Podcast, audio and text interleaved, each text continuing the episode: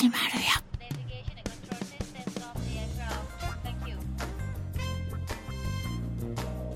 ハッシュタグ逆腹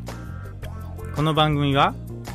逆の物差し校と腹を作る読書会の逆腹をつなげた逆腹が番組名になっています。逆の物差し校名古屋の代表私市川秀幸が読書体験と日常生活をリンクさせて物語っていくラジオ番組です。今日の番組はフリートークのコーナーということでですねラグビー日本代表強かったという話をしていきます。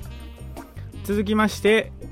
エンディングへと続いていく約15分から25分の番組になります。さあ今日も元気にいきましょう。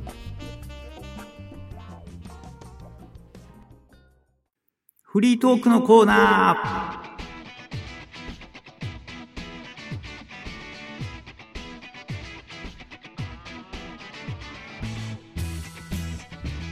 おはようございます。こんにちは。こんばんは。どの時間帯に聞いていただいているでしょうか。ハッシュタグ逆腹今日も元気にスタートしております。ということでですね今週のフリートークは何をお話ししようかなと思ってたんですけれどもね。ラグビー日本代表ベスト8ということでですね本当に日本代表強かったですね。ご存知の通りね皆様ご存知の通り準々決勝でですね南アフリカと当たりまして、まあ、その試合でね日本代表は負けてしまいまして今回のねワールドカップをね終わりということになったんですけれどもいやーそれにしても本当に日本代表の活躍っていうのはうんすごい勇気をもらったと思うんですよね。なんていうかな私もラグビーって正直言いましてそれほど詳しくないというかまあ全然知らなかったんですよね。でまあ一つのね導入としてこのワールドカップ始まる前のドラマのクールで、まあ、見ていた方もいらっしゃるかもしれないですけどね。TBS 系で日曜日の夜にねノーサイドゲームって言って大泉洋さんがね主役主役のドラマがありましたね。であれがラグビーのまあ、GM、まあ、ラグビーのね、チームのゼネラルマネージャーのね、役割を演ずるということで、その企業とですね、え、企業がラグビーチームを持つということの、まあ、意味合いみたいなのを描いたドラマだったんですけどね、あれをまあ、大体ワンクールですから3ヶ月ぐらいですかね、見ていて、でその流れでこのワールドカップ開幕という感じでね、入っていったんですけどね、まあ、とにかくいろんなことでですね、その日本でワールドカップラグビーが行われるという意味では、まあ、そのノーサイドゲームっていうねドラマを前に置いたりとかですね、まあ、とにかくこう日本全体でワールドカップを盛り上げていこうという機運がですね非常に高まってきてまだねラグビーワールドカップやってますけれども本当ね日本代表の活躍を後押ししたのは本当にこの日本全体がね巻き込んでやってきた成果もあるんではないのかなというふうに思います。まあ、何にせよねテレビで私は見てたんですけれどもやっぱり日本で開催されているということありますから日本戦というのはもう圧倒的なホームなんですよね、まあ、外国から来てる人にとってはアウェーの環境の中で戦いを繰り広げるということもあってですね非常に日本戦というのはやりづらさもあったんではないかと思うんですけれどもまあそういったね声援をバックにしながらやはり力を出していった日本代表というのが、ね、見事に予選ね、突破して決勝トーナメントに進出したと。結果的にはベスト8ということですけどね。まあ、本当ね、このラグビーというのはいろんなドラマがね、ここまであったというふうに聞いております。でね、まあ、今回ちょっと一つまず、ブログの記事をね、紹介したいなと思いましてね。まあ、ラグビーといえばこの人でしょうということでね、逆の物差しの方にはね、ぜひ、まあ、改めて知っていただきたい。名古屋にはですね、幹事長という方がいらっしゃいまして、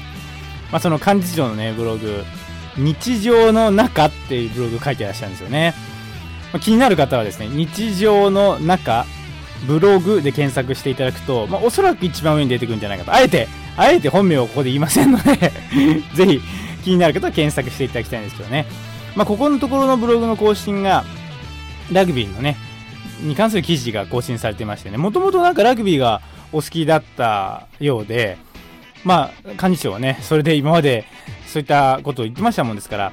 やっぱり今回はね、このワールドカップの開催期間中ということで、ブログのね、更新もラグビーにね、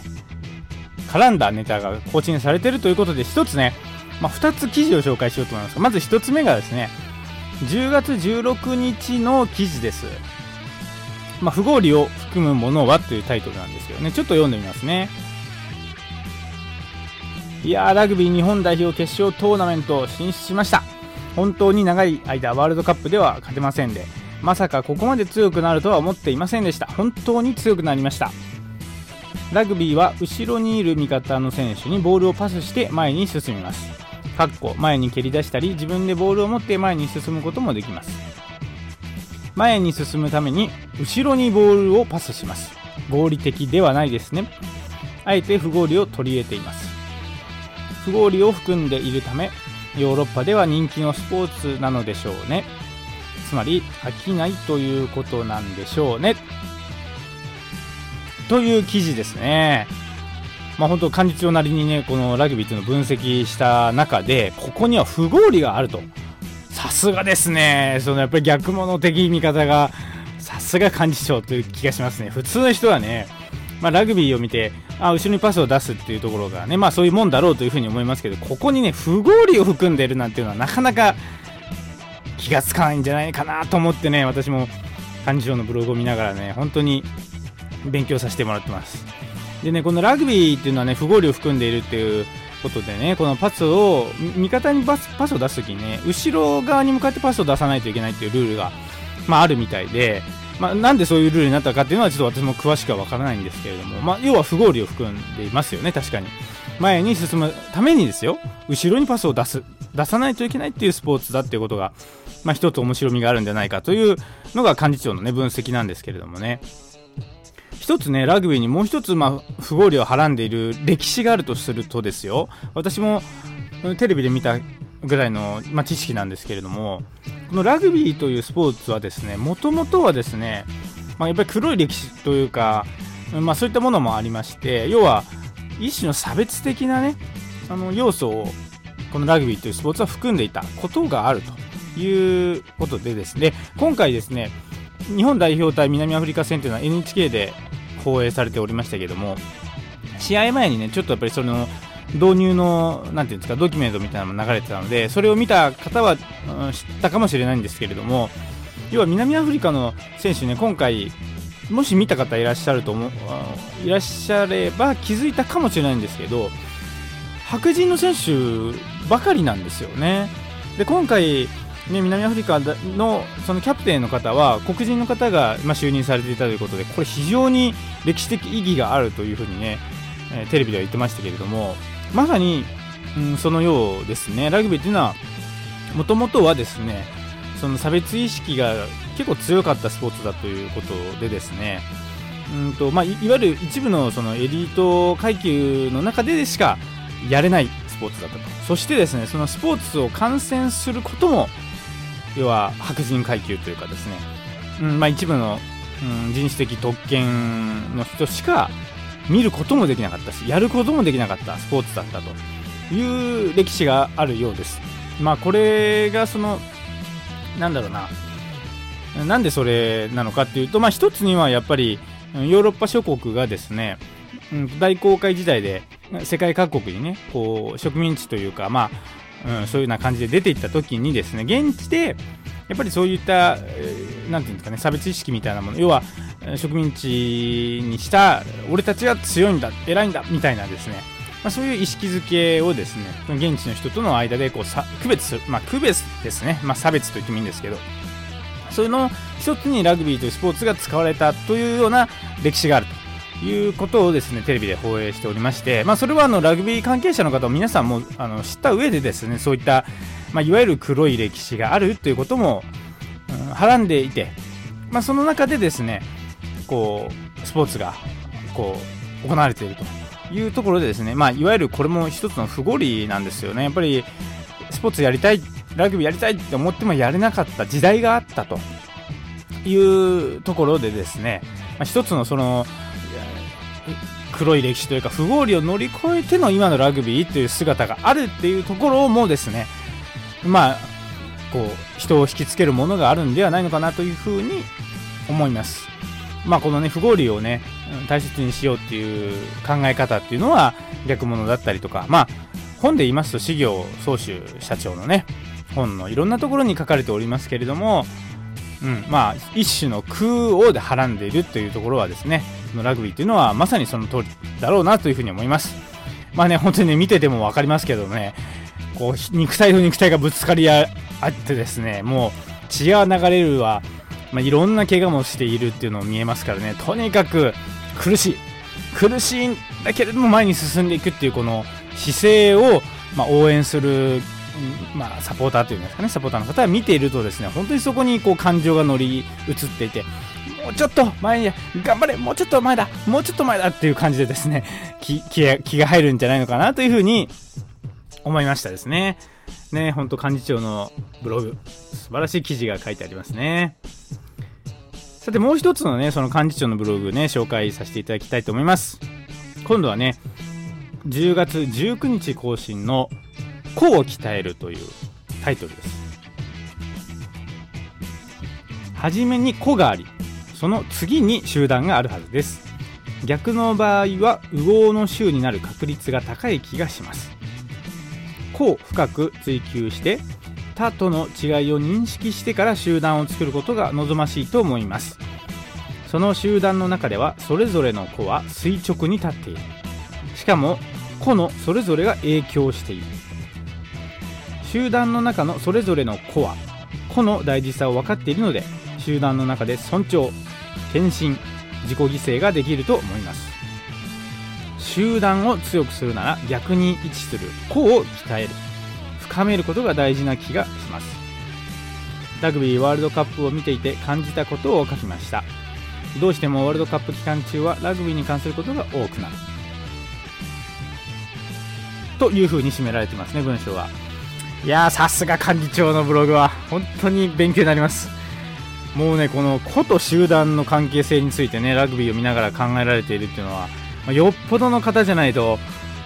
こういう見方できないでしょうね。まあ本当ね、個を鍛えるのが先だと。その次に集団があるということですね。まあ、こう、ここにはね、幹事長の書き方では垂直に立っているというふうにね、書いていますけれども、これはまさに逆の時ですね。なんかね、こう集団の中にいるとね、その集団に合わせた生き方みたいなのはね、どうしてもなっちゃうんですけれども、逆だと。こう鍛えるってことですからね。いやー、ほんと素晴らしい。このね、ラグビーの、まあ、日本代表を見ていてもね、こう鍛え、こっていう部分がね、本当にね、いろいろピックアップされてましたね。そのキャプテンのリーチマイケルさんっていう方もね、本当に非常に子としてですね立っていましたまさに垂直に立っていたリーチマイケルさんは「情熱大陸」でもね取り上げて、えー、取り上げられていたので私もちょっと見ましたけどもねもともと留学生で日本に来たのかな中学生か高校生の時に来たんですけど最初ねなかなかその体格差が体格が大きいにもかかわらずなんかそのねラグビーで活躍することができなくてこう期待外れだみたいなねところがあったっていうところから始まったっていうストーリーだったんですけどね。まあその中でも本当に自分自身をねこう高めることを常にやってこられてそして次には日本の代表のキャプテンに就任されるということでですねまさにこう鍛えるという部分ではリーチマイケル首相っていうのはその一つの事例でしょう。そしてですねリーチマイケルさんがその試合中ですよ。プレーしているボールを持つあるいはプレーする時にはもう観客の皆さんがリーチってですねテレビ見てた方は気づいたかと思うんですけど、ね、リーチマイケルさんがボールを持ったり走る時にはもうあの低いね歓声がねリーチってねなるっていうぐらいに個が愛されているという意味ではまさに個が鍛えられている選手だったというふうに思いますね。まあ、それ以外にもね、本当日本代表のね、選手、本当ね、田村優選手とかね、もういろんな方いましたね、グーさんっていう方とかね、その日本代表のね、選手って外国のね、方も何人何人もいらっしゃいましたけれどもね、まあ、そういう意味でもねその外国籍の選手が日本代表としてプレーをすることを決断するっていうのは非常にね重たい意味があると思うんですよ。そのそれぞれのね、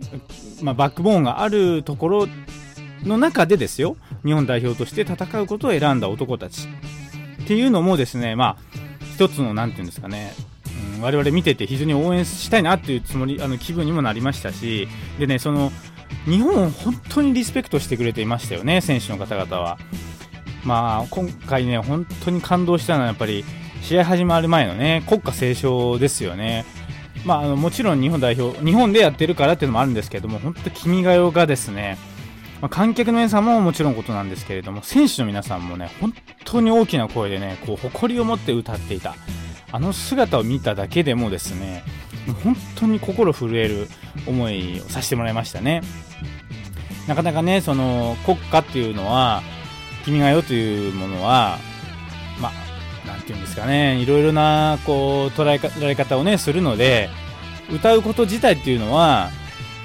うんまあ、別に恥ずかしいことではないと思うんですけれどもね。いろいろと、まあもん、言われることがあるのでね。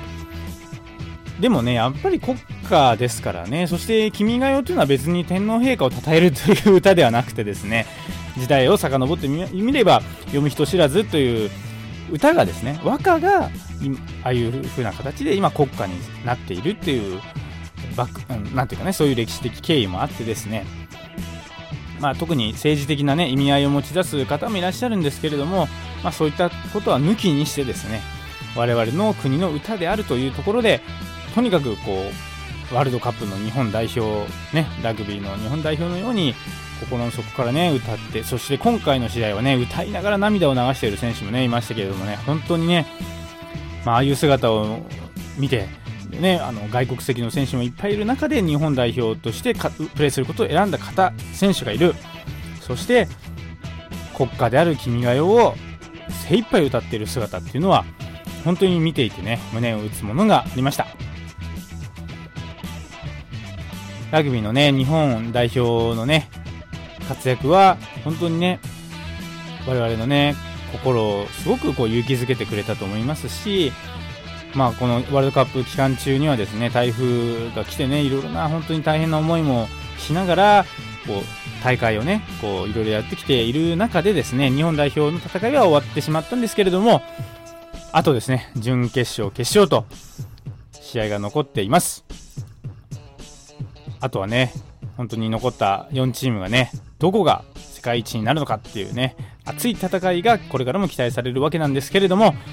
まあ、日本代表、日本人としてですね、ラグビーの日本代表の活躍に本当に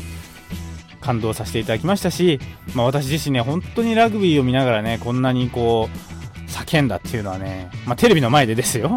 あもう本当初めての体験ですね。あの私が通っていた高校っていうのはですね、ラグビーがラグビー部が強い学校だったもんですから私が3年高校3年生の時に愛知県の、ね、代表で、まあ、全国大会に出場したのもあってですね、まあ、私はあのサッカー部にいたんですけれどもグラウンドの、ね、すぐ横でラグビー部がね本当にあの熱い、練習しているのを、ま、本当に目の前で見てましたからあの時からもう本当にねラグビーっていうのはすごいなんか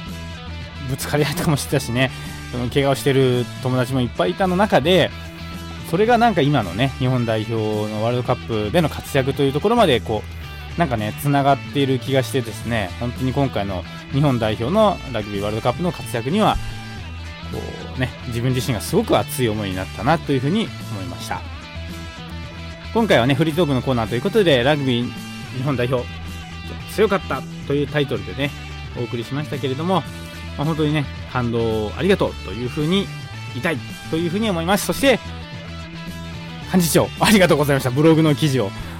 拝読させていただいて、今回のね、番組に使わせていただきました。ということでですね、引き続きエンディングへと続いて続いていきますので、もうしばらくお付き合いください。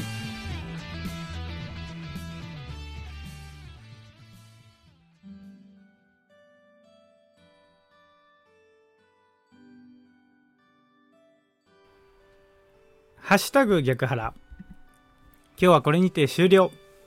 皆様お聴きいただきありがとうございました。いかがでしたでしょうか？さてここで告知です次回の原宿名古屋と逆物名古屋についてお知らせいたします次回原宿名古屋ですけどね11月16日土曜日3時から5時場所はいつもの小寿寺様というところで行いますこれはね腹を作る座禅会腹を作る読書会という名前でやっておりますので1時間ね座禅をしましてそれから1時間読書会という形で行います。11月16日土曜日は原宿名古屋。よろしくお願いします。そして次回逆物名古屋ですが今週末日曜日ですね。10月27日日曜日2時半から4時半。場所は名古屋国鉄会館602号室です。清水店長が来てくださいます。逆の物差し校名古屋。10月27日日曜日よろしくお願いします。そして腹を作る読書会の全国大会を名古屋でやるぞということが決まっております。これは日時は11月17日日曜あそうですね。11月17日日曜日。名古屋のねのりたけコミュニティセンターというところでやるんですが2階のね会議室と1階の和室と両方貸し切っておりますのでどんなことになるのか楽しみですがまず日時ですが11月17日日曜日は原読全国大会ということでよろしくお願いしますさてハッシュタグ逆腹ではお便りを募集しております。メッセージはメールで送ってください。E メールのアドレスですが、逆派アットマーク Gmail.com です。逆派の綴りは GYAKUHA ですね。逆派アットマーク Gmail.com までご意見、ご感想、あるいはアドバイス、何でも構わないので送ってください。原読名古屋参加したいとか、逆物名古屋参加したいというメールでも嬉しいので、どうぞ送ってください。ラジオネームをね書いていただければそちらでご紹介いたします。メールはいつでもお待ちしております。それでは今日の番組はこれにて終了です。最後までお聴きいただきありがとうございました。ハッシュタグ逆腹次回の配信まで皆様ごきげんよう。さようなら。